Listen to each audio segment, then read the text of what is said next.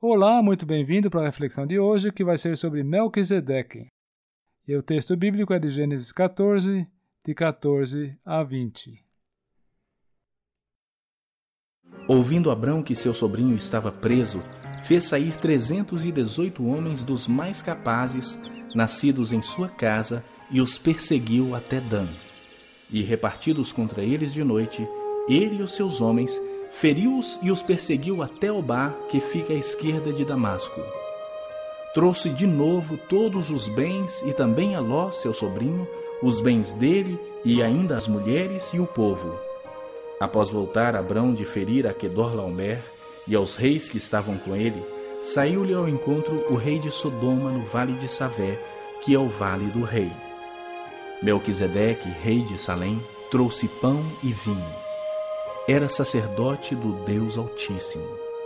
Abençoou ele Abrão e disse: Bendito seja Abrão pelo Deus Altíssimo, que possui os céus e a terra. E bendito seja o Deus Altíssimo, que entregou os teus adversários nas tuas mãos. E de tudo lhe deu Abrão o dízimo. A despeito de Melquisedeque ser um personagem um tanto enigmático da Sagrada Escritura, por trás de sua pessoa ocultam-se muitas glórias divinas. Melquisedeque aparece nas Escrituras pela primeira vez, encontrando-se com Abrão.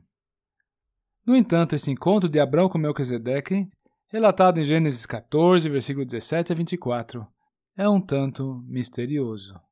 Por que será, hein? Abraão voltava para casa depois de uma extenuante batalha. É, ele havia perseguido o exército de quatro reis inimigos até a região de Damasco. O Senhor lhe havia dado a vitória.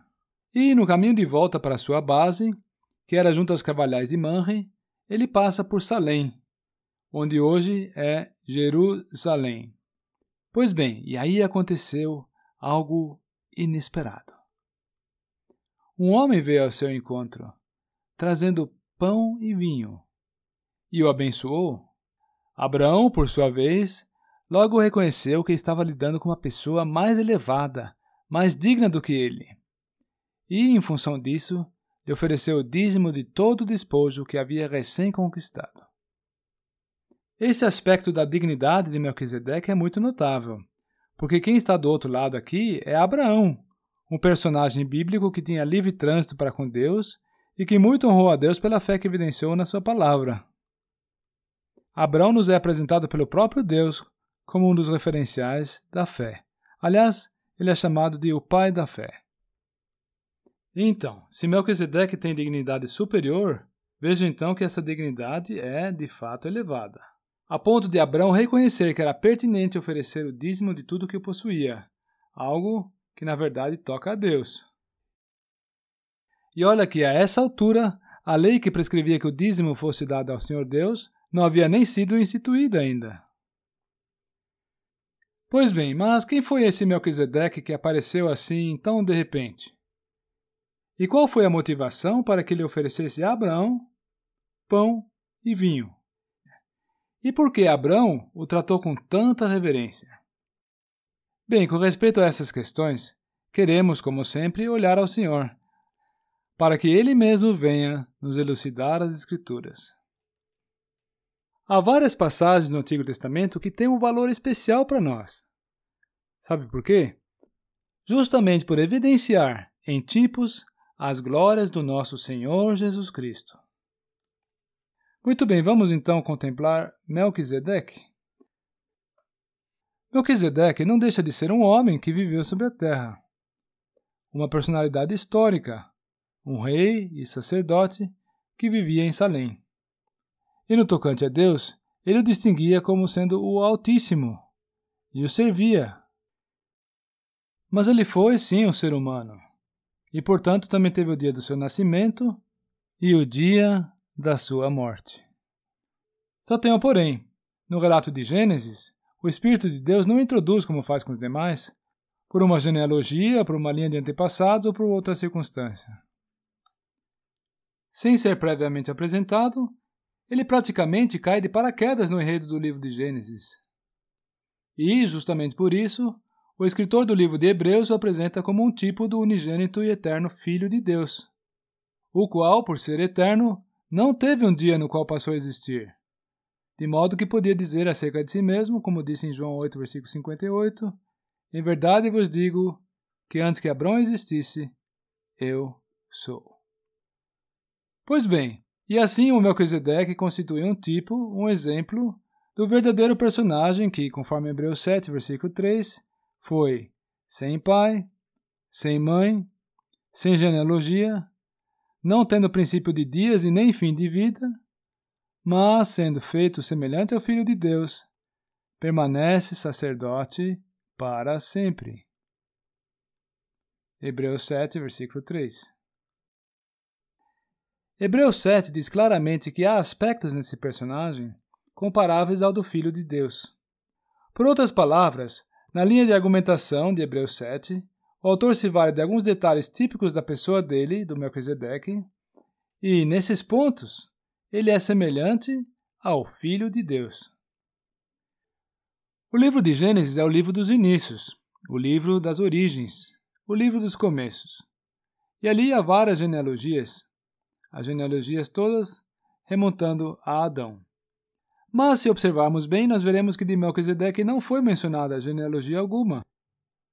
E eu creio que isso tem uma razão de ser bem definida, que é justamente para que ele pudesse ser um tipo de Cristo, que, sendo Deus eterno, sendo o Filho, não tem origem, não tem inícios de dias. Há duas coisas que distinguem esse sacerdócio, o sacerdócio da ordem de Melquisedeque. O primeiro ponto é que ele é instituído por juramento. Juramento de Deus. Ele não é habilitado pela sequência de uma linhagem humana, mas sim por juramento de Deus. E o segundo ponto é que ele é atribuído a seres imortais, pois é na virtude da vida indissolúvel que ele é exercido. A sua atuação, o seu exercício, enfim, se dá na esfera da imortalidade. Isso é o que destilamos a partir dos seguintes versículos de Hebreus 7: 15, 16, 17, 20 e 21. Vamos conferir?